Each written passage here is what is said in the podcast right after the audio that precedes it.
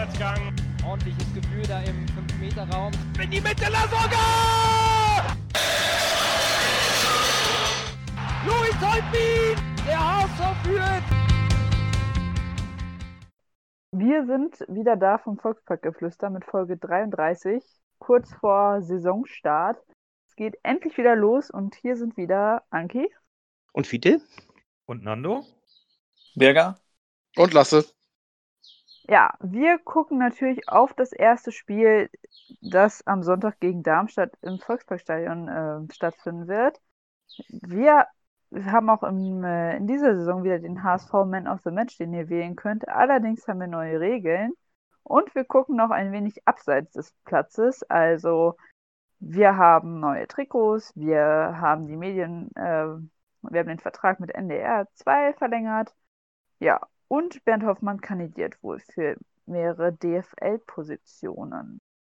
Aber gucken wir doch mal kurz vor dem Spiel. Wir haben heute einen neuen Innenverteidiger verpflichtet, Timo Letschert, gekommen aus Italien, 26 Jahre alt. Ähm, soll die Innenverteidigung noch äh, verstärken. Das heißt, wir haben jetzt ziemlich viele Innenverteidiger, wie ich finde. Der Kaderumbau geht sowieso weiter. Ito und Janicic sind in die U23 versetzt worden, da sie keine Chance mehr im Profiteam haben. Und äh, den Herren Sakai und Bates wurde kommuniziert, dass es für sie ebenfalls nicht weitergeht und sie sich einen neuen Verein suchen sollen. Sakai steht im Gespräch, nach Japan zu wechseln. Thorsten Fink hat ihn wohl äh, im Visier. Aber schauen wir mal, wie es dort weitergeht. Ja, wie seht ihr das denn? Wir haben jetzt noch einen Innenverteidiger. Ich finde ziemlich viele. Wo seht ihr noch, wo wir noch Verstärkung brauchen? Oder müssen wir ihn überhaupt verstärken?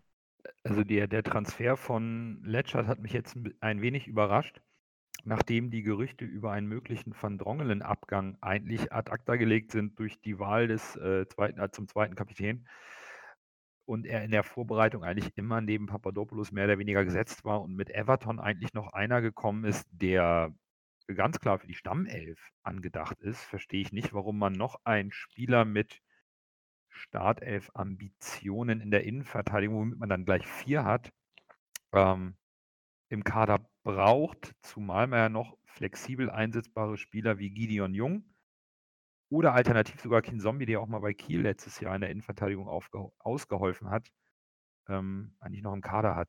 Äh, oder Jonas David, der eine tolle Vorbereitung aus meiner Sicht gespielt hat. Ähm, bin genau. ich gerade ein bisschen sehr überrascht und kann den Transfer Stand jetzt wir wissen ja noch nicht, was noch weiter passiert, nicht ganz nachvollziehen. Ich habe da auch so ein bisschen mein Problem mit. Meine einzige Erklärung ist eigentlich, dass man im Laufe der Saison versuchen wird, äh, auch eine vernünftige Dreierkette bzw. Fünferkette aufzuziehen. Denn sonst kann ich mir das nicht, nicht erklären, warum. Wie du, wie du schon sagtest, wir haben äh, okay, äh, auf Papas Knie, da setzt man nicht viel. Das, das habe ich rausgehört. Also die, da sind sie sehr, äh, haben, haben sie sehr viel Bedenken, dass das hält. Äh, den kann man denn also auch schon halb rausrechnen. Bates wird uns noch verlassen, aber äh, trotzdem, wir haben dann mit äh, Van Drongelen, mit Jonas David und äh, Everton haben wir drei richtig gesetzte. Du sagtest ja auch schon, die Jungen kann man zurückziehen. Ambrosius ist auch noch da und okay, der muss erst wieder, wieder ins Training kommen und, und war ja verletzt. Aber letztes Jahr hat er mir eigentlich auch gut gefallen. Ich weiß, weiß es auch sonst nicht. Also. Ich denke, der, der Transfer äh, von Letchert, was man so von, von ihm als Spielertyp äh, hört, ist er ja so ein Typ wie, wie, ähm, wie Van Drongelen, wie Papa, der, der richtig äh, zweikampfstark ist, aber auch seine Defizite hat dann in, im Spielaufbau. Heißt, man hat jetzt ähm, drei Spieler, drei Abwehrkanten, will man mal so sagen, ähm, die, die die Stärke im, im Zweikampfspiel haben. Äh, äh, kann Vier sein, sogar. dass. Wer soll der vierte sein? Bates? Pa Papadopoulos, Bates, genau. ja, okay, und aber, ja, Bates, ja, gut, Bates soll ja gehen, ja. Genau. Nee, deswegen meine ich ja, man, man hat jetzt, und das es ist es würde mich nicht wundern, würde Hacking so spielen wollen, dass man sagt, gut, wir haben einen Spieler, der, der den Spielaufbau leiten kann, sei das Everton, Ähm, und, oder, oder vielleicht ein Gideon Jung, der vielleicht auch hinten reinrücken kann. Ja, oder ein David. David. Und dann hat man neben ihm eine Kante, der, der aufräumen kann. Ähm, aus meiner Sicht macht das halt unser Spiel, wenn das so kommt, sehr vorhersehbar, äh, weil die Gegner dann wissen, gut, Everton darf den Ball nicht nach vorne nehmen, bringen, also ihn zustellen und dann muss, muss man mit Papa oder mit Van Drongelen oder äh, wer sonst oder mit, mit Letschert, der da spielt und, und dann sehen, was da rauskommt. Und das ist mein, mein Bedenken. Äh, des Weiteren auch noch, dass man Bates noch nicht losgeworden ist. Man hat jetzt irgendwie in meinen Augen Bates ein bisschen ähm, devaluiert und, und, und deswegen der, der Zeitpunkt für den Transfer von, von Netschat macht jetzt in meinen Augen nicht, nicht wirklich Sinn. Ähm, aber bin mal gespannt. Ich, ich kenne den Spieler nur von, von dem, was so in den Medien stand und was jetzt über ihn gesagt wurde. Was sagt ihr noch? Brauchen wir noch Verstärkung? Wo müssen wir noch verstärken? In welchem Bereich? Ich finde Also, gerade Bolt, Bolt will ja gerne, äh, dass wir, äh, also sucht noch, noch einen offensiven Außen, vornehmlich Rechtsaußen und äh, einen Stürmer, der auch wirklich trifft. Und das sind so Positionen, da kann ich mir vorstellen, dass man sich eventuell was Gutes leihen kann, so wie, wie Wang im letzten Jahr. Nur, ich meine, mit Wang hat das nun nicht so geklappt, aber äh, vielleicht leiht man sich ein, wo es besser klappt. Bei, bei hier äh, Mangala zum Beispiel hat es ja gut geklappt. Also das ist ja auch immer so ein bisschen Glückssache. Da muss man sehen, was man kriegt. Ne?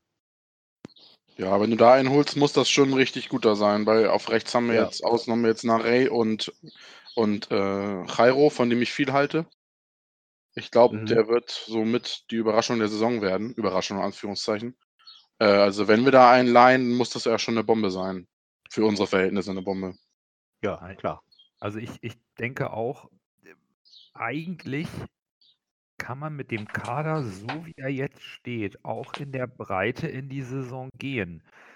Ähm, wir wissen natürlich nicht, in welcher Form gewisse Abgänge noch geplant sind, aber so wie sich der HSV ziemlich deutlich nach außen auch positioniert gegenüber den Spielern, sprich zeitnah kommuniziert, wir planen nicht mehr mit dir, dann ähm, gehe ich davon aus, dass unsere beiden Mittelstürmer für die Saison Hinterseher und Bobby Wood sind. Auf den Außenbahnen sind wir aktuell doppelt besetzt auf, auf beiden Seiten. Ähm, es ist die Frage, brauchen wir tatsächlich noch was oder überfrachten wir den Kader und sorgen da auch für zu viel Reibungspotenzial, also der über einen gesunden Konkurrenzkampf um die erste Elf hinausgeht. Ähm, man kann nicht jede einzelne Verletzung abdecken. Wir haben keine Dreifachbelastung in irgendeiner Form. Wir spielen prinzipiell erstmal nur zweite Liga und mal schauen, wie weit es im Pokal geht. Wir reisen also nicht irgendwie durch Europa. Ich bin mir nicht sicher, ob der Kader so in der Breite nicht ausreicht. Wenn man jetzt sich überlegt, man hat falsche Spieler geholt, dann hat man seinen Job verfehlt. Bei dem Umbruch, den man komplett durchgezogen. Also ich Dazu, habe heute mal. da, dazu möchte ich kurz erwähnen. Also wir haben mit Papa haben wir einen Kandidat, einen Wackelkandidaten. Wir haben mit Kittel einen Wackelkandidaten. Wir haben mit äh, Jairo einen, der hat das ganze, die ist die ganze letzte Saison mit dem kaputten Knie ausgefallen.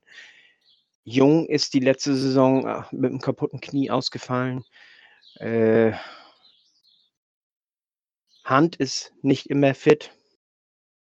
Also wir haben eine gute Handvoll Wackelkandidaten, ne?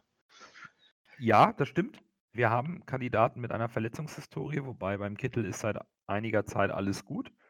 Ähm, gut, Letschert haben wir ja schon. Also wenn Papa ausfällt, sind es immer noch drei gestandene Innenverteidiger. Gideon Jung muss man sehen, inwieweit er überhaupt noch einen Platz im Kader hat. Und Hacking hat eigentlich sich immer dafür ausgesprochen, den Kader relativ klein zu halten, um äh, es nicht so weit ausufern zu lassen. Aber gut, Anki wollte eben auch noch was einwerfen. Ja, und wenn wir jetzt, also ich habe heute mal so auf die HSV-Seite geguckt, den Kader mir angeguckt und habe mal gezählt. Und alle, die jetzt zum Profikader gehören, waren einfach über, äh, waren glaube ich 33 Leute, wo ich mir denke, wow, krass. Hatten wir nicht mal irgendwie was von 23 gesagt? Ich meine, klar, da ist jetzt auch noch ein Stefan Ambrosius und Matti Steinmann dabei, ne, die jetzt eh erstmal außen vor sind, aber trotzdem finde ich, ist unser Kader noch ziemlich aufgebläht. Aber das ist, das, du hast ja genau das richtig angesprochen, Anki, mit, da sind die Spieler, die noch, ähm, die Jugendspieler, also Jugendspieler ja, in Anführungszeichen, mit, mit Ambrosius, äh, der noch dazu zählt, dann, dass, dass da da sind, dann, ich glaube, im Endeffekt kommen wir auf diese, diese 20, 25 Spieler und das muss, das ist auch der Kader. Ich glaube, eine, eine eventuelle Bombe, wie angesprochen, ich glaube, da kommt, wenn ein Spieler, was auch, was, was kommt drauf an, was, was gibt es noch für Möglichkeiten? Haben wir plötzlich die Möglichkeit, jetzt zum Beispiel Mangala, äh, so ein Kaliber wie Mangala zu leihen? Gut, dann machen wir das. Aber ist das jetzt ein Kaliber wie Christoph Moritz? Dann nicht. Denn sowas haben wir ja schon. Muss schon jemand sein, der, der die, ähm, der die Top-Qualitäten der Mannschaft verstärkt. So, so, sehe, so ist meine Einschätzung auf jeden Fall. Ja, und ich habe jetzt mal durchgezählt, also im Grunde genommen haben wir 22 Feldspieler und dann drei Torhüter dazu. Und das ist so ja, normal, möchte ich fast sagen. Die anderen, die sind eigentlich hauptsächlich auf dem Papier noch da. Ja, das stimmt. Das ist äh, korrekt, ähm, Fiete. Also ähm, aktuell mit Timo Letschert und allen, die nicht äh, gesagt bekommen haben, dass man zumindest nicht öffentlich, dass man mit ihnen nicht plant, sind de facto äh, 22 plus drei Torhüter. Und äh, da sind die schon natürlich rausgerechnet, die, die, die ganz klar gesagt bekommen haben, das, das wird nichts. Also äh, Bates habe ich da rausgerechnet, Ambrosius, Knost. Genau, die äh, sind alle, ja, ja, das ist korrekt. Sakai eben auch, äh, Janicic, Steinmann, äh, wen haben wir noch da? Ito. Ito, Ito Quateng. Genau, also das sind aktuell ist der Kader so, wie Hacking ihn sich wünscht, von der Anzahl 22 hm. plus 3. Ähm, deswegen äh, plus eben die Spieler aus der U23, denen man dem einen oder anderen ja sicherlich auch noch was zutraut. Aber gut, klar, ähm, wir haben sicherlich Wackelkandidaten, vollkommen richtig. Und ähm, eventuell ist es notwendig, ähm, äh, aber auf der Außenbahn oder auf der offensiven Außenbahn, äh, ich tue mich schwer, ähm, da zu sagen, aber klar, wenn du eine Granate bekommst, ähm, dann wäre es äh, sicherlich nicht clever, es nicht, nicht zuzuschlagen. Also das stimmt. Ich sehe da ja fast eher Bedarf äh, auf der Linksaußenposition, weil ich sehe Kittel irgendwie nicht als äh, wirklichen Außenspieler an. Hat er das bei Ingolstadt auch öfter gespielt? Ich sehe den eigentlich eher im Zentrum. Für außen ist er mir irgendwie nicht schnell genug. Äh. Die Schnelligkeit bei den Außen, auf, auf, auf den Außenpositionen sollen die äh, Außenverteidiger bei Hacking bringen. Okay. Das ist äh, äh, nicht so, nicht so wie, äh, das ist so ein bisschen das Problem mit Jatta jetzt. Äh, haben wir letzte Woche ja auch schon gesagt, das muss er lernen, dass er ein bisschen mehr spielen muss und so. Aber äh, während äh, hier letztes Jahr bei Wolf war es ja so, dass die Außen, also Jatta und, und Narey, die sollten Geschwindigkeit aufbringen und, und die sollten die Speed bringen für, die, für, für den Angriff. Und äh, unter Hacking ist das mehr so, dass die Außenverteidiger diesen Speed nach vorne bringen sollen und weniger die Außenstürmer selber. Die sind auch so, so äh, äh, eingebunden, dass die eher nach innen ziehen, um von da aus ja, okay. zu schießen dann. Und dann auf die Flanken warten oder auf, von außen warten.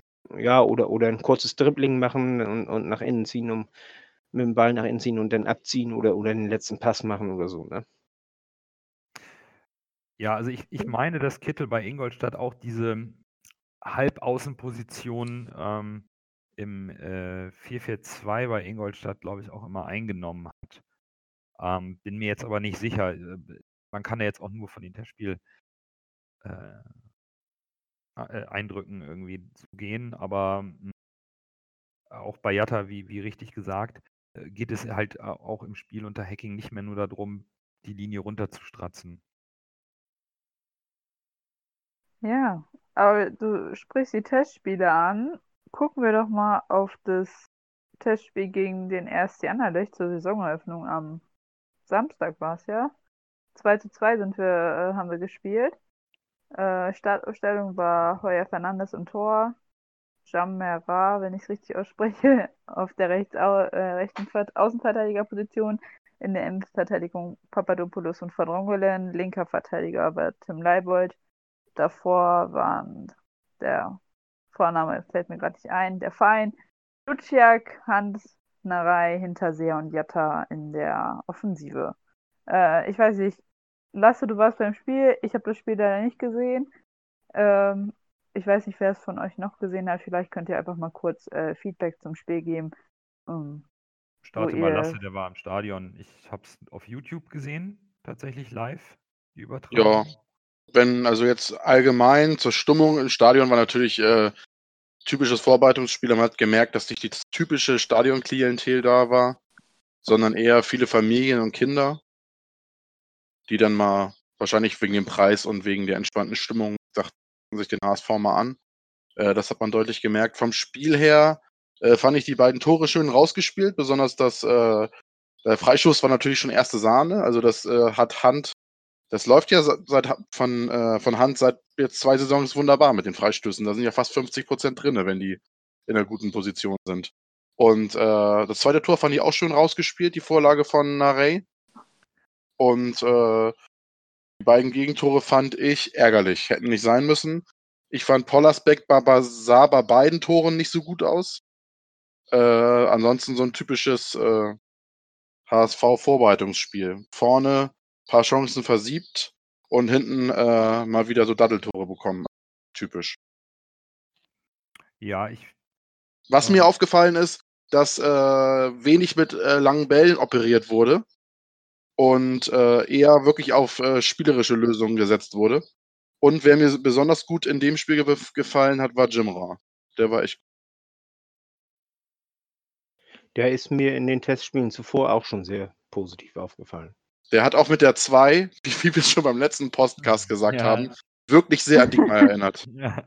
Ja, ja er, er, macht viel, viel Druck über die Außenbahn und hält diese auch und, und versucht Tempo aufzunehmen, um äh, Lücken aufzureißen im Mittelfeld und der Pass auf Narei äh, zum, zu, zu, bei der Entstehung zum 2 0 war natürlich sehr hervorragend gemacht. Da hat man auch so ein bisschen dieses hackische, hackingsche Spielmittel gesehen, Ja. Reißen, dann hinter die Viererkette kommen, reinziehen in den Strafraum und dann schön den Querpass nach hinten äh, zum Stürmer, der, der den Ball dann direkt wieder schön gegen die Laufrichtung ins Tor schiebt. Ganz hervorragend, hervorragender Spielzug. Was mir hingegen nicht gut gefallen hat bei dem Spiel, zumindest das, was man über YouTube äh, sehen konnte, die Kameraführung war echt einwandfrei. Ähm, die linke Seite hat mir nicht gefallen. Das Zusammenspiel zwischen Leibold und Jatta war aus meiner Sicht deutlich schwächer als Jamra und Narei. Und die Bälle wurden speziell durch Fein von der 6 heraus spielerisch toll verteilt auf beide Seiten.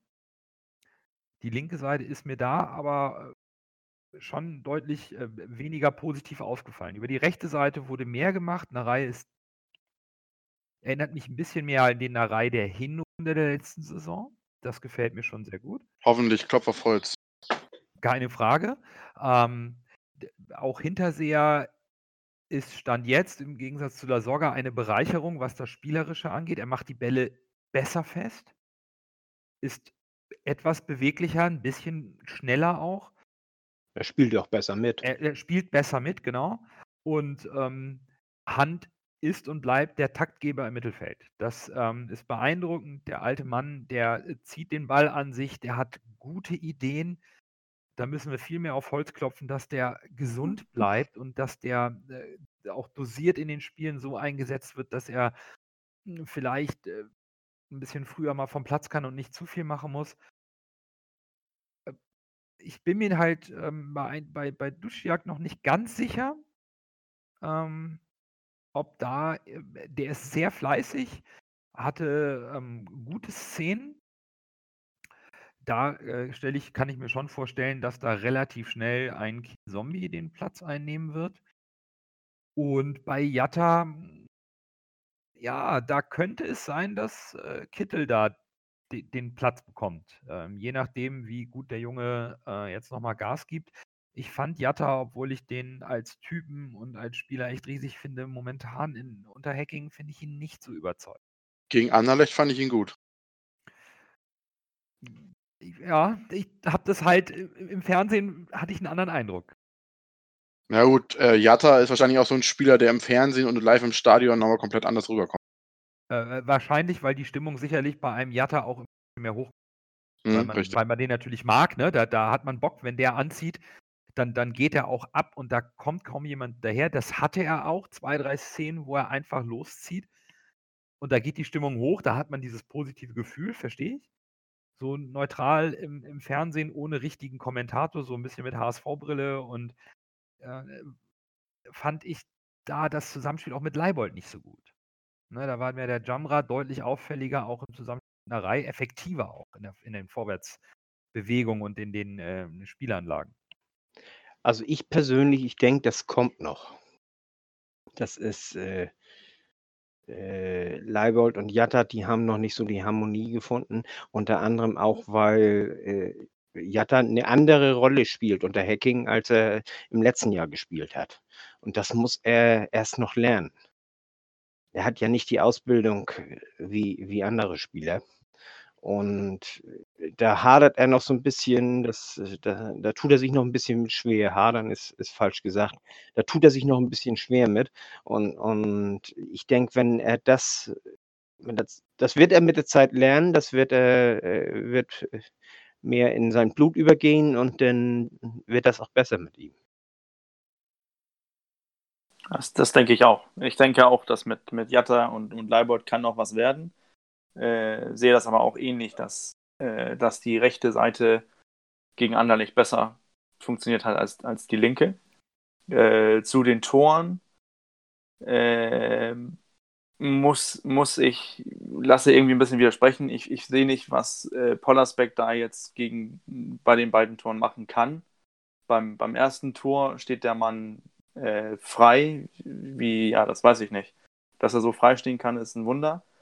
Äh, und beim 2 zu 0, die klasse Steilpass von, von Moritz, was er da auch immer geplant hat. Ja. Äh, und, und ja, kann man vielleicht sagen, Pollersbeck steht da irgendwie falsch, war zu weit vorne. Aber in der Position, wo sich Moritz mit dem Ball befindet, darf es eigentlich auch nie brenzlig werden, darf es auch nie gefährlich werden. Aber 1, 2, 3 und äh, das rabbelt in der Kiste. Ich denke, äh, niemand gibt Pollersbeck die Schuld an dem Tor. Die hat Moritz eindeutig. Allerdings glaube ich schon, an guten Tagen hält Pollersbeck den. Und ich glaube, das war auch das, was, was äh, Lasse sagen wollte, oder? Also für mich äh, hat äh, Pollersbeck natürlich nicht die alleinige Schuld. Äh, so war das tatsächlich nicht gemeint. Aber äh, ja, an guten Tagen hält er den. Aber Ja. ich, ich glaube, mit, mit, mit, mit Pollersbeck den, den gesamten Punkt, ich glaube, für Pollersbeck ist das das Beste, was passieren konnte, dass jetzt ein Spieler kommt, wie ein Daniel Heuer Fernandes, der auch Ansprüche hat, auf, auf äh, die Nummer 1 im Tor zu werden. Ich glaube, das pusht ihn, das braucht er. Ähm, weil letzte Saison mit Mickel nach Hinterhand, Mickel ist ein Sym- Sympathisant, ist ein, ist ein Vereins, ist ein richtiger HSVer, ähm, ist halt vom fußballerischen Level her einfach nicht so gut wie Pollersbeck oder auch wie Daniel Heuer Fernandes. Und, und deswegen glaube ich, jetzt fühlt sich Pollersbeck auch gepusht und ich glaube, das, das tut ihm gut. Hoffe ich auf jeden Fall. Poller ist anscheinend einer, der braucht immer einen Tritt in den Arsch. Und diesen Tritt in den Arsch, den kriegt er jetzt von Daniel. Und äh, entweder er reagiert oder er sitzt auf der Bank, ne? Ja, genau, so, so sehe ich das auch. Bin gespannt, wer gegen Darmstadt spielen wird. Ja, du sprichst es schon an, Fiete. Ähm, für den ersten Spieltag könnte doch mal jeder seine Wunschelf sagen, wie er denn aufstellen würde Sonntag. Natürlich jetzt nur mit den Spielern, die wir im Moment zur Verfügung haben. Also Verletzte, ich weiß gar nicht, wer ist noch verletzt? Wer ist noch nicht wieder so in Also- Form? Everton ist, ist wieder ins Training eingestiegen, aber für Sonnabend ist er noch nichts. Ich glaube, Kin Zombie höchstens auf die, auf Ja die gut, aber ich Bank. glaube tatsächlich ausfallen, äh, fix wird Jung und der Rest ist im Training. Aber soll jeder Ja. machen. Ähm, und ich würde Genau. auch sagen, Ladies first. Okay, also äh, im Tor würde ich tatsächlich jetzt mal Heuer Fernandes aufstellen. Ich meine, er ist jetzt schon als neuer Torhüter hinzugekommen und da finde ich, kann er mal zeigen, was er auf jeden Fall kann. Ähm, ja, in der Verteidigung würde ich am Sonntag Leibold, Van Drongelen, Papadopoulos und Jamara spielen lassen. Ähm, ja, davor tue ich mich irgendwie ein bisschen schwer. Also ich hatte eigentlich keinen Zombie geplant, aber gut, wenn er jetzt erst wieder ins Training eingestiegen ist, wird halt dann wahrscheinlich knapp werden. Ähm, genau, Hand und den Fein habe ich noch aufgestellt und dann in der Spitze Kittel auf links, Narei auf rechts und Hinterseher als Sturmspitze. Und dann Genau. fehlt dir einer neben Fein und Hand. Nee, Wieso? müsste pa- passen. Nee, jetzt Fein, Also- Hand und ein dritter fehlt. Den Zombie hatte ich gesagt, aber ich Ach weiß so. nicht, ob der spielt. Ach so, ah, Entschuldigung, das, ich hatte gedacht, Kin Zombie hast du rausgenommen. Aber dann wären es Ja. Fein, Kin Zombie und Hand. Ja, ich wüsste halt nicht, wer da noch spielen könnte. Also Ja, fällt mir jetzt okay. Weiß gut. nicht, Duciak oder so? Duciak. Keine Ahnung. Ja, dann eventuell der. Aber der hat mich irgendwie noch nicht so überzeugt. Okay. Genau. Wer will weitermachen? Fiete, komm. Der, dann der mach ich älteste. Herr. Ähm, ich lang überlegt, ob ich äh, Daniel oder Poller nehme. Und ich habe mich letztendlich für Daniel entschieden. Daniel Heuer Fernandes im Tor. Denn die äh, Viererkette mit Leibold, mit äh, Rick. Dann würde ich Jonas David nehmen und äh, Jimara daneben. Äh, auf der 6 mit Fein. Auf der Doppelacht mit Hand und mm, ja. Gehe ich jetzt Risiko oder nicht? Doch, ich gehe ein bisschen Risiko. Ich gehe ich geh mal Risiko. Und Kittel als zweiten. Und dann äh, Jatta auf links, Narei auf rechts. Und vorne in die Spitze hi- Hinterseher. Okay. Soll ich? Dann mache ich als nächstes. Ach, hau rein. Ja, also im Tor würde ich Daniel Heuer Fernandes aufstellen. Dann äh, Viererkette hinten links äh, Leibold, dann in der Innenverteidigung Van Drongelen und ja, Papadopoulos oder Letschert. Ich, wie der jetzt so reinkommt ins Training, wird man ja sehen. Bis Sonntag ist ja noch ein bisschen Zeit. Äh, rechts Jim Ra würde ich auf der 6 Kin Zombie, wenn er gut reinkommt ins Training, wieder auch bei ihm. Und auf der 8 würde ich äh, Hand und Fein aufstellen. Links außen Jatta, rechts außen Jairo und vorne im Sturm Hinterseher. Und bevor unser Expertencoach kommt, ähm, nochmal die Laienmeinung von mir. Ähm, Im Tor tue ich mich auch schwer, weil ich eigentlich Poller letztes Jahr richtig gut fand. Ähm, und dadurch, dass wir einen neuen Trainer haben, wird er diesen Vorsprung aus der letzten Saison nicht haben. Deswegen gehe ich auch mit äh, Daniel Heuer Fernandes, weil ich das Gefühl habe, dass er mehr das Vertrauen des Trainers genießt. Links Leibold, klar. In der Mitte gehe ich mit Fiete und spiele mit äh, Jonas David, der mich total überzeugt hat in der Vorbereitung, und Rick van Drongelen. Rechts äh, an Jamra ist momentan auch kein Vorbeikommen. Adrian Fein ist absolut gesetzt aus meiner Sicht und geht damit auf die 6. Davor Hand und Kittel würde ich auch so machen. Äh, links außen würde ich tatsächlich, sofern er fit ist, Samperio einsetzen, rechts außen Narei und vorne Hinterseher, weil mir von den Außenspielern in dem Moment, wo ich Kittel in die Mitte ziehe, eigentlich Samperio besser gefallen hat als Jatta, auch wenn es vielleicht nicht seine perfekte Seite ist, aber ich glaube, das kriegt er hin. Okay, so, jetzt kommt unsere Expertenmeinung. Bürger, los. So, ähm, ich finde ich es schwer. eine, eine Startelf zu, zu bauen. Ähm, muss auch ganz ehrlich gestehen, ich habe nur das Testspiel gegen Anderlecht gesehen. Ähm, ich würde mit, mit Pollersbeck im Tor stellen. Ähm, keine echte Begründung. Ich, ich, ich, ich sehe ihn so ganz äh, meiner eigenen Meinung, sehe ich ihn besser als, äh, als Fernandes. Ähm, würde es aber auch verstehen, den, den Punkt, den Nando gebracht hat, diesen Vorsprung von der letzten Saison, den hat er nicht. Ähm, es würde mich auch nicht überraschen, wenn Heuer Fernandes spielt, aber ich glaube, ich hoffe, Pollersbeck spielt. Dann links Leibold, ähm, mangels Alternative, denke ich, und ist auch äh, ganz klar gesetzt von, von ähm, Hacking. Innenverteidigung mit Rick und, und Papa hat sich auch durch die Vorbereitung auskristallisiert, dass das wohl unser erster, das erste Innenverteidigerpaar ist, ähm, bis Everton wohl fit ist. Ähm, dann rechts Jamra ist, ist keine, kein, auch kein Vorbeikommen. Alternative ist, ist momentan Sakai. Das ist auch keine wirkliche Alternative. Ähm, Mittelfeld Duciak, Fein und Hond. Fein als, als eher der Defensive. Da hast du einen Duciak, der, der läuft. Äh, so, so ein bisschen das gleiche Laufpensum hat wie, wie Louis Holtby hatte. Und dann äh, Hond als Ballverteiler. Offensiv ähm, sehe ich links äh, Jatta, Hinterseher ähm, in der Mitte und rechts äh, Samperio.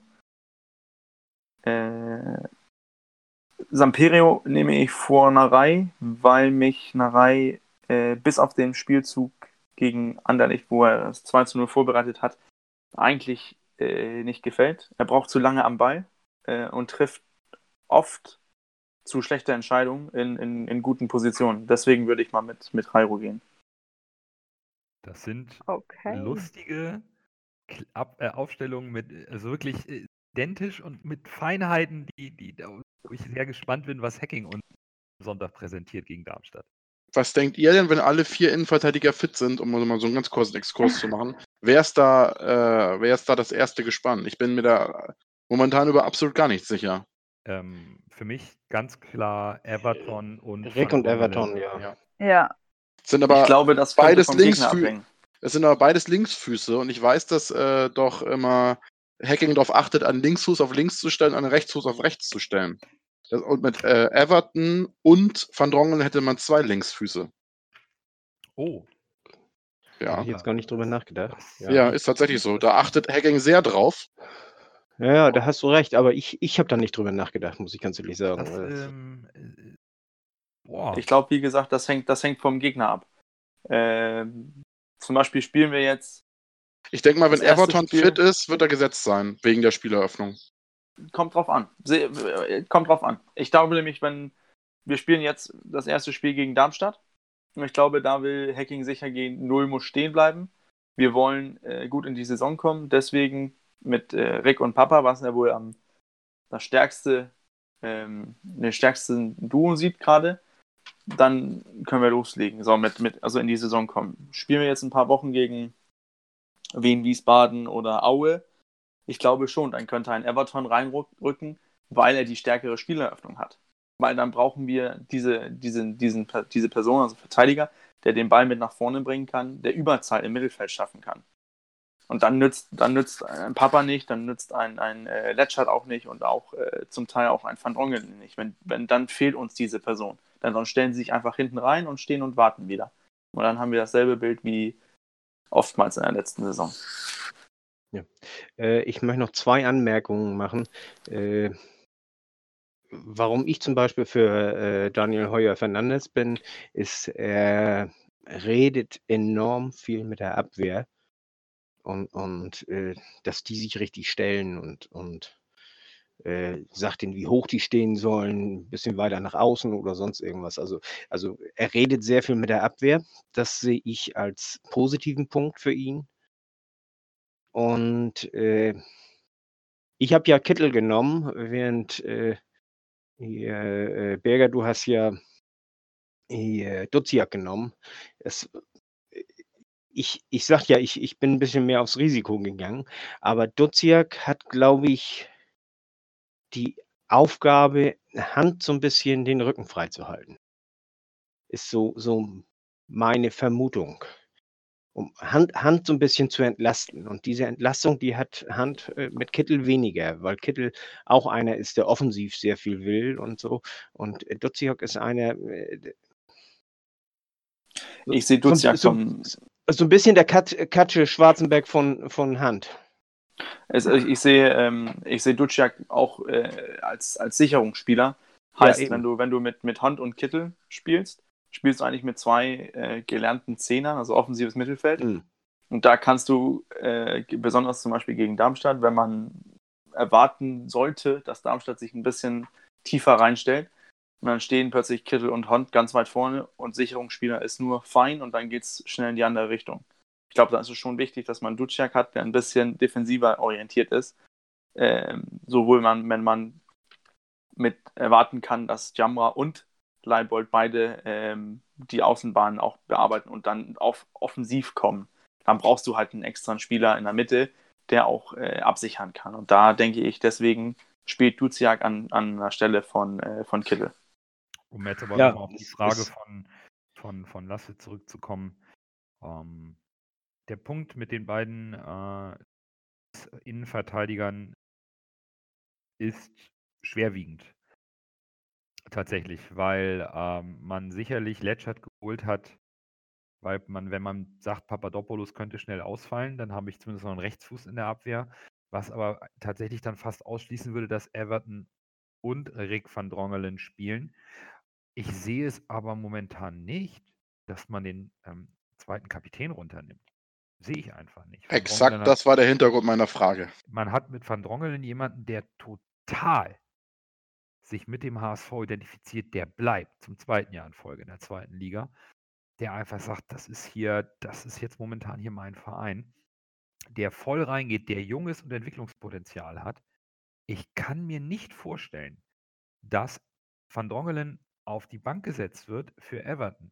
Entweder kriegt Hacking es hin, dass beide spielen, oder der Everton wird ein Problem haben. Ich kann mir einfach nicht vor, der müsste so viel besser sein als Van Drongelen und alle anderen im Kader, damit der zweite Kapitän auf die Bank geht. Also ich setze einen Führungsspieler nicht auf die Bank ohne Not. Das mache ich nicht. Das wäre einer der Fehler, die in der Vergangenheit immer wieder gemacht werden.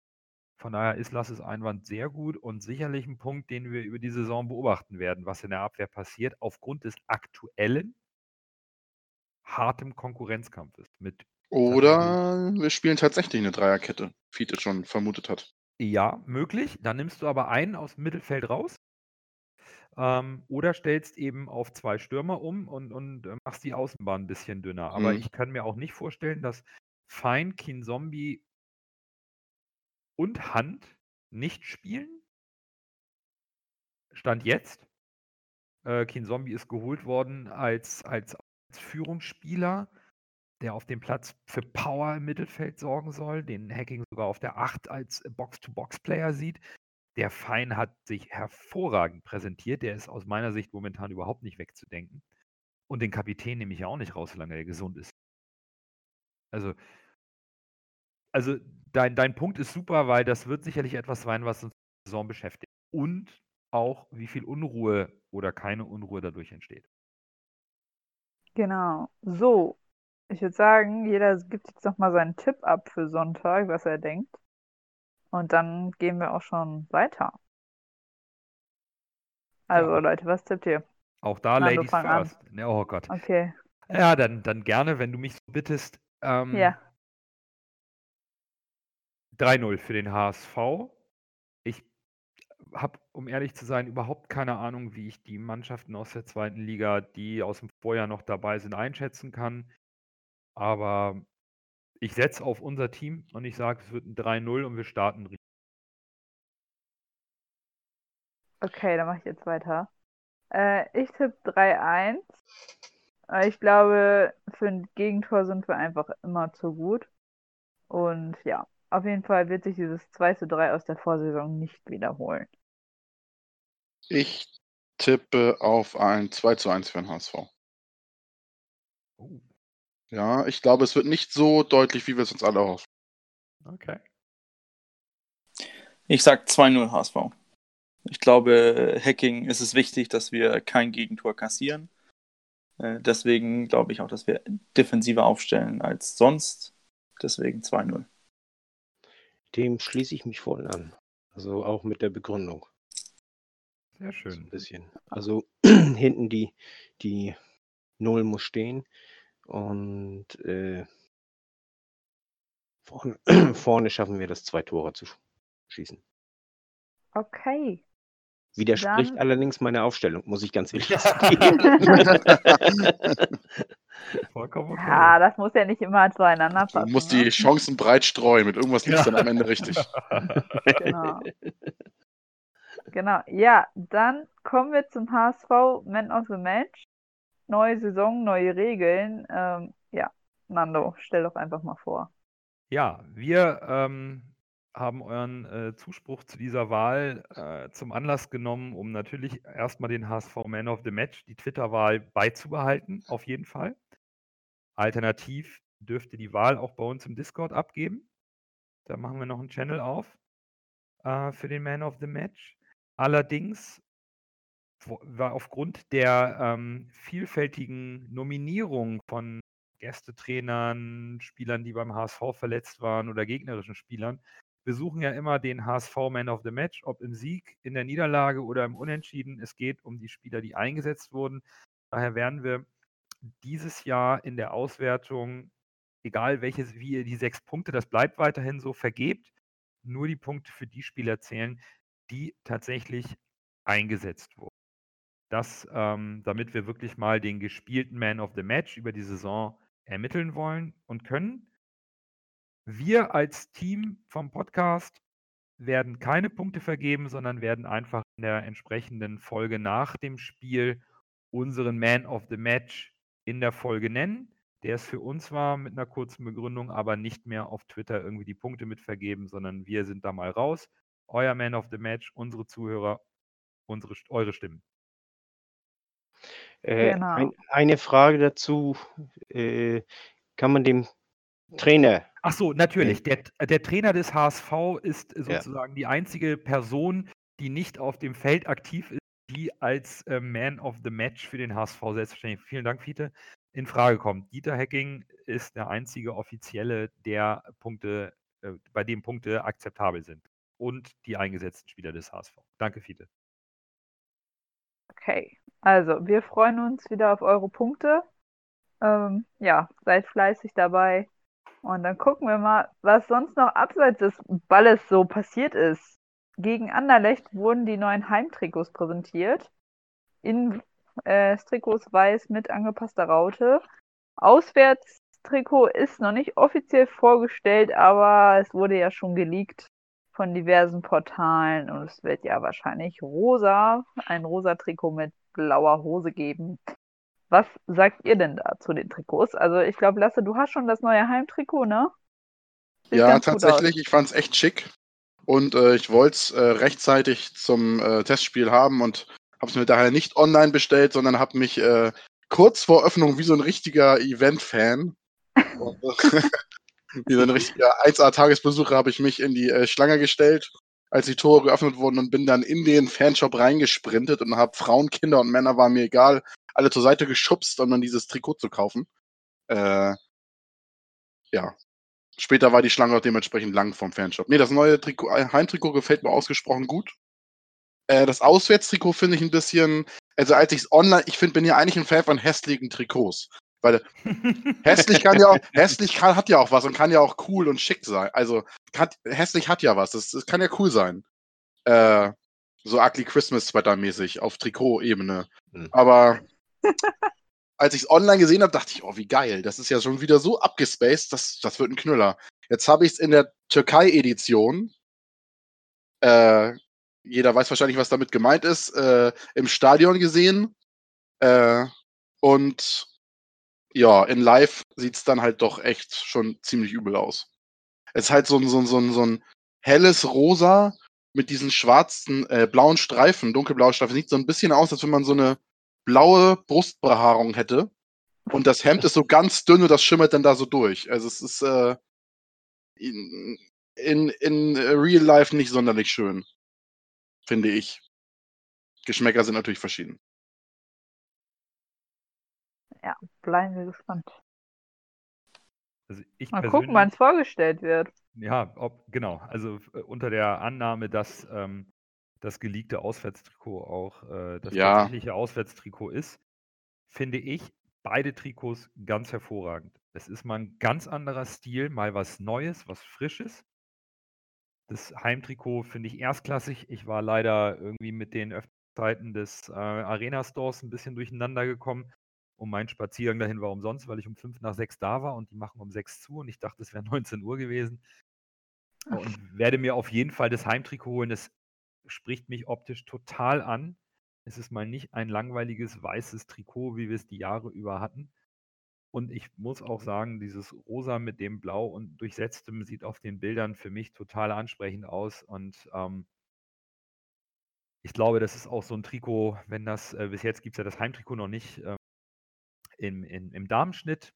Aber wenn die das beim, bei dem äh, rosafarbenen mit dem blau untersetzten Auswärtstrikot machen, wird das auch bei den Damen ein totaler Renner sein, genauso wie es Trikot. Ich glaube, das sind einfach zwei Designs, die alle ansprechen, oder die Mehrheit, Entschuldigung. Optisch finde ich die beide ganz hervorragend und finde es toll, dass äh, da mal ein anderer Weg gegangen wird, schlichte Trikots zu nehmen. Genau. Heimtrikot finde ich auch nicht schlecht, muss ich ganz ehrlich sagen. Ähm, ob ich es mir hole, weiß ich noch nicht. Ich habe äh, neulich gesehen, also als ich äh, meine Sachen fürs äh, Trainingslager gepackt habe, nehme ich auch immer ein paar Trikots mit und da habe ich gesehen, der ganze Schrank ist voll mit weißen Trikots. Ich wollte jetzt eigentlich nicht. Allerdings, ob ich das ein ganzes Jahr durchhalte, ich weiß es nicht. Ja, Fiete, da musst du das rosa Trikot kaufen. Nee, das kaufe ich mir garantiert nicht, äh, weil das ist, mag ich überhaupt nicht leiden, muss ich ganz ehrlich sagen. Und ich bin auch kein Freund von diesen ugly äh, Christmas-Trikots äh, oder, oder Shirts. Äh, ich setze meine gesamte Hoffnung ja noch auf das Ausweichtrikot, was ich da gesehen habe, was es eventuell werden könnte. Dieses, äh, ich weiß nicht, habt, habt ihr vielleicht auch schon mal gesehen, äh, mit, mit roten und ich meine schwarzen Streifen oder blauen Streifen, ich weiß es nicht, und so ineinander übergehend. Ich glaube, das sieht ganz edel aus. Hat mich ein bisschen an Arsenal erinnert, obwohl Arsenal eher weiß-rot hat. Aber irgendwie hat mich das dann. Oder äh, äh, West Ham United so ein bisschen.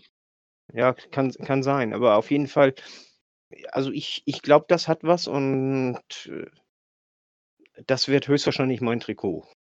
Und ich kann ja nicht im Shop kaufen, ich habe ja immer mein Fide 06 hinten drauf und das kriege ich eben nur online. Das ist so ein bisschen, Kann man nicht im äh, Shop kann man nicht individuell beflocken lassen. nee, da so. kann, die haben bloß, bloß Spielernamen. Das ist so ein bisschen schade. Äh, ich wollte euch immer noch mal vorwarnen, bevor es euch dann beim Auswärtsspiel gegen Dresden, äh, nee, beim Heimspiel gegen Dresden auffällt und alle enttäuscht sind, das, googelt mal das Auswärtstrikot von Dynamo Dresden. Das ist quasi das, das ist quasi das gleiche Trikot wie unser Heimtrikot, nur dass die Streifen gelb und schwarz sind. Auch in Weiß Also- oder was? Ja, es ist ein weißes Trikot und äh, die, der blaue Streifen ist bei denen gelb und der andere ist schwarz. Ja, ich meine, dann spielen wir Weiß und die spielen eben im Ausweichtrikot dann. Ja, wahrscheinlich. Ich meinte nur, dass es wahrscheinlich das gleiche Template ist. Also, Deren Ausweichtrikot wird ja sicherlich anders, anders ach aussehen. so. ja, klar, ah, nee, ich meinte nur äh, von. Ja. Also, wir sind jetzt nicht äh, so super or originell, dass wir die einzigen sind, die das haben. Ne? Also, Nein, nein, das, das ist klar. Das, das ist ja sowieso, äh, äh, die meisten Trikots werden ja so, also, also Designs werden ja auf verschiedene Vereine verteilt. Richtig. Ja, es Ja, kommt immer auf die Berühmtheit des Vereins drauf an, ob du eigene Designs kriegst von den äh, Sportartikelherstellern oder ob du da so, so Vorgaben kriegst. Habe ich letztens irgendwo, hat mir jemand erzählt. Ja, äh, wobei äh, die, die Top-Vereine, so wie, wie Real, wie Bayern und, und Konsorten, äh, die suchen sich ja ihr eigenes Trikot äh, hier, äh, Design aus. Genau, ja, Und, meinte ich, ja. und die anderen, die kriegen ein bisschen was vorgesetzt. richtig. Aber oftmals ist das angelehnt an dem, was Mhm. die Top-Vereine de- sich denn ausgesucht haben. Okay, dann gucken wir jetzt nochmal, was sonst heute noch passiert ist, weil es irgendwie ziemlich viel passiert. Ähm, NDR 2 hat jetzt den Vertrag mit dem HSV verlängert und bleibt Medienpartner. Ähm, Dirk Böge bleibt als Stadionsprecher erhalten und Philipp Langer aus dem HSV TV-Team äh, kommt hinzu. Ich glaube, er ist sogar auch stellvertretender Pressesprecher. Philipp hat, glaube ich, ja am Samstag auch die Stadion schon moderiert, ne? Ja. Jo, hat er ganz gut gemacht, finde ich. Also was man so per YouTube mitbekommen hat. Das war doch der, oder? Mhm. Der hat ja, auf jeden Fall von seinen, von den Kommentatoren, die, die man da gehört hat, die haben ihn ähm, sehr gelobt. Äh, aber wenn das ein Kollege ist, fällt der Lob ein bisschen anders aus. Ich wusste nicht, dass das jetzt ein Kollege von denen ist, aber ich habe das, was ich mitbekommen habe, finde ich, hat er das gut gemacht. Ich weiß nicht, Lasse, hat, ja. hat, ist da, war da was ganz anderes plötzlich, jetzt wo Lotto nicht mehr da ist? Nee, ich glaube auch nicht, dass es die finale äh, äh, Stadionshow war. Es war so ein bisschen Stadionshow-Light bei dem Fest und äh, die Stadion-Durchsagen, wenn irgendwas durchgesagt wird, da war ein Interview mit Bolt, man versteht nichts. Man muss ja, wirklich, wirklich sich total darauf konzentrieren. Nur, ich habe, glaube ich, vom ganzen äh, Interview das Wort Videoanalyse verstanden. Ansonsten war es nur ein Kauderwelsch, äh, weil die Soundanlage halt echt ausbaufähig ist. Aber das ist ja nichts Neues. Das ist ja nee, schon seit, nee, weiß ich nicht, wie nee, viele Jahren richtig. so. Und weißt du, da waren jetzt knapp 20.000 Zuschauer drin, du verstehst nichts und du verstehst nichts bei 57.000. Ja. Also, das ist halt echt ein ziemliches Leid. Wenn, wenn man hören möchte, wie, wie schlecht die Soundanlage ist, muss man von und bei unseren Kollegen von nur der HSV-Podcast mal die Folge hören. Die haben da einen schönen Ausschnitt. Genau, was man da direkt hört. Ja, und da hört deshalb habe ich auch ein bisschen drauf, anges drauf angespielt. Ich äh, saß ja neben den beiden. Ach so. Und äh, ja. Aber man kennt das Problem ja. Und das ist auch echt, äh, das ist, ja. Ich, ich bin halt gespannt, ob der HSV die, die Stadionshow wie angekündigt halt ähm, wieder mehr mit etwas mehr Live-Musik, also sprich mit weniger Textinhalt, sondern mehr mit Musik und wirklich mehr so unterschwellige Begleitung macht mhm. in der Halbzeit. Und vor dem Spiel, ja, ähm, es wird, glaube ich, für alle, je nachdem, wir wissen ja immer noch nicht, welcher musikalische Stimmungsmacher kommen wird und in welcher Form, in welcher Reihenfolge. Äh, ich glaube, da werden wir uns alle überraschen lassen müssen. Äh, prinzipiell, ob es jetzt NDR 2 macht oder jemand anders, ich, ich sehe da keine großen Unterschiede. Ich glaube, der größte Einschnitt, den haben wir ja besprochen, ist, dass eben äh, Hamburg Perle weg ist. Und da muss tatsächlich eine vernünftige Verbesserung oder sinnvolle Alternative jetzt geliefert werden. Alles andere das, da, da, ich glaube, da muss sich auch ähm, unser neuer Stadionsprecher reinfinden, dass er die richtige Emotion bei der Aufstellung reinbekommt. Und da kommt die Generalprobe jetzt beim ersten Spiel, wo alle brennen. Aber ich glaube, es gibt eine Sache, die ich jetzt schon prognostizieren kann, was beim ersten Heimspiel passieren wird. Dann, wenn normalerweise die Perle gespült wird, werden einige Fans versuchen, die Perle anzustimmen. Das glaube ich auch. Ja, die Protestaktionen, das ja. kennen wir ja, das ist normal in der Fanszene, das ist okay. Ähm, es sei denn, Du spielst dabei natürlich hier mein Hamburg lieb ich sehr. Ich glaube, das dagegen würden sie es nicht machen. Nee, dagegen nicht, da hast du recht. Weil dieser Song hat nochmal eine ganz besondere Bedeutung ne, aus den letzten Minuten der Erstliga-Zugehörigkeit. Und ich glaube, dagegen würden sie es nicht machen. Vorerst letzten Minuten, meinst du? Vorerst letzten Minuten. ähm, ähm, aber genau, also ich glaube, dagegen würden sie es nicht anstimmen, weil äh, mein Hamburg lieb ich sehr tatsächlich bei den aktuellen Fans im Stadion doch so viel Emotionen herbeiruft und da eine Verbindung herrscht, die, glaube ich, da den Protest verstummen lassen würde. Möglich wäre jedoch, je nachdem, ob was rauskommt, was bei der Stadionshow passiert, dass Hamburg meine Perle trotzdem vielleicht zum Einlauf der Mannschaft oder davor nochmal angestimmt wird. Bin ich voll bei dir. Ja. Bleiben wir gespannt auf Sonntag. Genau, ich hoffe, bloß, man... ich, ich hoffe bloß, dass man Philipp genügend äh, äh, Zeit lässt, sich einzugewöhnen, denn äh, auch Lotto hat das nicht vom ersten Tag an super gemacht und äh, ihn kannte man ja nun und, und äh, er ist ein bisschen, bisschen eleganter reingekommen, aber äh, Philipp jetzt kommt für den beliebten Lotto und nicht, dass man ihm jetzt ihn jetzt dafür büßen lässt, äh, dass Lotto nicht mehr ist. Also das, Das hoffe ich nur inständig. Das wäre schade. Das, Das- wäre sehr schade, denn äh, Philipp ist nämlich auch ein ganz feiner Kerl. Also ich kenne ihn. Und äh, das ist wirklich ein ganz feiner Kerl und, und der lebt den HSV bis in die Haarspitzen. Und äh, der macht seinen Job, also bisher wirklich alles super. Ob er nun der geborene äh, Stadionsprecher ist, weiß ich jetzt nicht.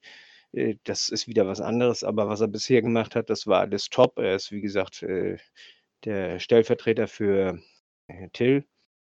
Und also es, es wäre wirklich sehr schade, weil, weil das ist nämlich ein ganz feiner Kerl, ist das. Das ist ein ganz feiner Kerl und, und wäre sehr schade, wenn, wenn er darunter leiden müsste, dass die Leute äh, im Grunde genommen sauer auf den Vorstand sind.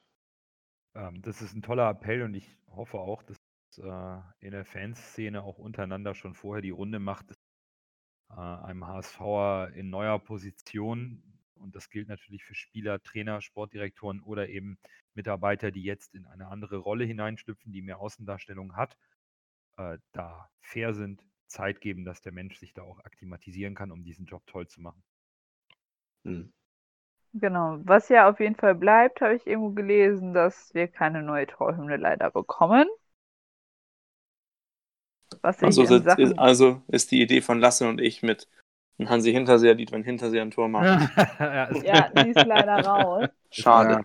Ja. Finde ich allerdings Echt ziemlich schade, dass wir keine neue Torhymne bekommen, weil ich finde, wenn wir jetzt schon so einen krassen Umbruch machen, dann müssten wir auch eigentlich eine neue Torhymne nach ewig, ewigen Zeiten kriegen, wo noch irgendwie ein äh, Heuming Son und Heik, ich weiß gar nicht, wer noch bei dieser Aufnahme dabei war. Ich glaube, Ali- Dennis Diekmeyer oder Ali so. Aslan fällt mir jetzt spontan ein. Ja. Also ja, Also, ich wäre also ich wäre davon echt fest ausgegangen, dass wir eine neue Torhymne bekommen, aber gut. Anscheinend ich ja glaube, doch nicht. ich glaub, das haben sie nicht gewagt, die auch noch. Das, das hätte äh, zu großen Aufschrei gegeben. Scooter ist unantastbar, oder was? nee, ich habe mich auch über eine neue Hymne gefreut. Aber Das, da, äh, das ist so jedes ungefähr, Argument- weißt du, äh, äh, äh, ich streite mich oft mit meinem Bruder, ne? Aber wenn jemand anders kommt und meinem Bruder irgendwas will, also dann ist Blut dicker als Wasser, weißt du, dann vermögen wir beide den Dritten. Also äh, so ähnlich wird das dann ungefähr laufen. Also die mögen nicht unbedingt alle äh, Scooter, aber wenn Bernd Hoffmann jetzt kommt und äh, ich meine, das muss nicht Bernd Hoffmann alleine sein, das, das, das kann auch äh, vielleicht vom NDR oder sowas, äh, ich weiß nicht, wer da alles zu sagen hat, äh, mitgesteuert werden und so, aber Bernd kriegt krieg auf jeden Fall äh, die, die Schimpfe dafür. Und wenn die jetzt kommen und Scooter jetzt auch noch angreifen, dann rebellieren sie ganz. Also ich, das, das, das würde Ärger geben. das denke ich auch. Also Wobei ich ja immer noch für Hit the Road Jack bin. das war Van der Vaarts Hymne. Van der Vaarts Tormusik früher. Ich, ich glaube auch, das ist ein ganz entscheidender Punkt, dass man den Fans ähm, Aufschrei jetzt nicht noch, noch mal eine Vorlage liefern wollte. Ich glaube nicht, dass viele an der Torhymne selbst hängen, aber mh, die Einschnitte waren jetzt so groß, dass man, Ja, glaube ich, da die Finger von gelassen hat. Äh, ich ich kann es mir vorstellen, dass das eine taktische Entscheidung ist. Ja, ja. Aber Also wie auch das, da immer, gehe ich von aus. Ähm, äh, entscheidend, entscheidend ist es einfach nicht. Also ich glaube, Ich glaube, viele Fans hätten das auch als Provokation gesehen. ja, ähm, möglich ist es. Von daher, wir behalten die alte, ist auch ein Stück Genau. weit Tradition. Na, ich weiß nicht, ob als Provokation. Ihr könnt uns alles nehmen, aber nicht den Scooter. Also, nee, so, nein, so nicht. nicht. Nicht speziell auf Scooter, sondern im, im Rahmen von äh, es reicht uns. Ja. Aber wie gesagt, es ist Spekulation, es bleibt die alte. Auf geht's. Noch mal ein Einwurf, wo wir bei äh, Stadionshow und so sind. Was sagt ihr denn zu den Zuschauerzahlen? Bis jetzt angeblich nur bis zu 40.000 Karten verkauft oder um die 40.000. Boah, das, Äh, Ist wenig. das Ähm, ist schwierig. Also Ich, aber ich verstehe es auch. ich, ähm, ich, ja, bitte. Ich bin, Bürger. ich bin, ich bin vor ein paar Jahren, ich kann es jetzt, oh, kommt meine, kommt meine eigene Leidensgeschichte hier. Ich bin Oh. vor ein paar Jahren einmal nach zum Heimspiel gefahren. Ich weiß nicht, gegen wen das war. Ich glaube, es war gegen Freiburg. Und da spielen wir 1-1, ein eiskalt, Handschäfer schießt noch einen Elfmeter. Und da habe ich eigentlich gesagt, so, jetzt hörst du damit auf, einfach spontan einen ganzen Tag nach Hamburg zu düsen, Fußball zu gucken, nach Hause. Das machst du dir jetzt nicht mehr, das tust du dir jetzt nicht mehr an. Was ist passiert? Nächste Saison kommt Euphorie wieder hoch und man denkt, oh, jetzt wird's gut. Wie letztes Jahr, erstes Spiel, ich düse hin, guck HSV gegen Kiel, ersten 20 Minuten, alles top, alles gut. Ende, 3-0 verloren und du denkst, scheiße, nicht nochmal, ne? Und jetzt glaube ich auch, dass viele Leute einfach an den Punkt angekommen sind, wo die sagen, letztes Jahr haben wir noch äh, Erstligapreise genommen für ähm, fürs Spiel und äh, das fußballerisch war es nicht schön. Und jetzt nochmal das ganze Euphorie aufputschen. Ich glaube, irgendwann sind die Leute auch ausgebraucht. Da, da die Motivation fehlt jetzt. Es muss jetzt was vom Verein kommen. Die Fans waren immer da, haben immer Spalier gestanden und äh, Busempfang und was auch immer. Geile Choreos, äh, Stimmung war immer äh, gut und irgendwann muss auch wieder zurückgezahlt werden. Und, und das, ich glaube, wir sind jetzt an dem Punkt angekommen, wo erstmal spielerisch und, äh, und von der Mannschaft gute Ergebnisse kommen müssen und auch, äh, auch schöner Fußball. Ja, Das spricht exakt, mir das glaube ich auch. Ja. Spricht, Ja. spricht äh, mir auch aus der Seele. Ich, äh, Mich wundert es, dass der Punkt jetzt kommt. Ich dachte, er kommt schon früher. hm? Aber er ist wirklich jetzt dieser Punkt angelangt, von dem ich jahrelang gesprochen habe, dass der eigentlich mal kommen muss, um mal ein Zeichen zu setzen. Aber letzte Saison war eu volle Euphorie, weil unter Tietz plötzlich guter Fußball Mhm. gespielt wurde. Man hat, hat acht Spiele gedauert. Und dann diese Euphorie hat man dann mit in die, in die in die letzte Saison genommen. Man hat die ersten paar Spiele gewonnen. Man lag oben oder man lag eigentlich einigermaßen in der, in der Tabelle und hat dieses Projekt HSV unterstützt und gesagt, jo, die Saison, jetzt kommen wir zurück. Dann plötzlich in, im, in der Rückrunde hier im Frühjahr haben alle gedacht, ja, heute muss ein Sieg hier, wir müssen hin, müssen unterstützen. Ist nicht gekommen. Und dann hast du alles ausgetauscht und versuchst jetzt nochmal die Leute mitzunehmen. Und ich glaube, die Leute sind. Der Stachel sitzt jetzt tief. Wegen den wieder verpassten Wiederaufstieg. Dem, also Ja. dem muss ich mich anschließen. Das ist 40.000 klingt jetzt erstmal wenig, ist aber trotzdem noch viel für die zweite Liga. Und ähm, ich verstehe jeden Fan, der sagt, ich hole mir keine Tageskarte für den Preis, weil die Dauerkarten sind ja auf dem gleichen Niveau geblieben. In etwa. Also da ist ja nicht viel passiert. Naja, 2000 weniger, ne? Ist schon Ja. was. Waren es am Ende 2000? Ich, äh, Ja, oder- egal, ist oder- auch oder äh. Äh, egal, das meine ich nicht. Es ist ja in etwa das gleiche Niveau, aber deutlich weniger Tageskarten. Was für mich irgendwo auch tatsächlich dieses Zeichen ist, was Bürger ganz richtig anspricht. Wenn der HSV mal liefert, dann sind auch alle wieder da. Aber er hat vollkommen recht. Es gibt keine Wiederaufstiegseuphorie Euphorie, wie im letzten Jahr. Es gibt gar nichts. Wir sind ein Zweitligist und als Zweitligist machst du das Stadion mit 57.000 nun mal nicht jede Woche voll. Und vielleicht hat man am Sonntagmittag lieber mehr Lust und Zeit mit der Familie zu verbringen, als ähm, zu einem Verein, der tatsächlich den Fans jetzt endlich auch mal was schuldig ist. Bin ich total Was- bei Bürger und, und äh, Lasse. Auf der einen Seite bin ich auch sehr bei diesem Argument. Äh, zwei Punkte möchte ich da noch zusätzlich ansprechen. Erstens, es sind noch Sommerferien, also äh, viele sind auch im Urlaub und in Ferien und so. Und der zweite Punkt ist, äh, ich glaube, viele verlassen sich auch drauf, äh, dadurch, dass jetzt äh, nicht mehr ständig ausverkauft ist. Ach ja, ich kann, kann mich ja Sonntag noch entscheiden, ob ich hingehe. Dieses, dieses flexible, äh, so äh, gehen an die Tageskasse und, und holen sich dann noch eine Karte. Ja, absolut denkbar, Fiete. Absolut denkbar, dass die, das Kurzentschlossene, dass das vielleicht doch 45 werden. Ähm, keine Frage. Schauen wir mal. Genau, schauen wir mal. Ja, heute wurde auch noch bekannt gegeben, dass äh, Bernd Hoffmann für diverse Positionen bei der DFL äh, kandidiert. Ich weiß nicht, wer kann das mal genauer ausfüllen. Ich habe das nur eben einmal. Nando, du hast das ziemlich genau gelesen, ne? Ja, also Bernd Hoffmann kandidiert. Also die Wahl wird in der bestimmten Reihenfolge durchgeführt.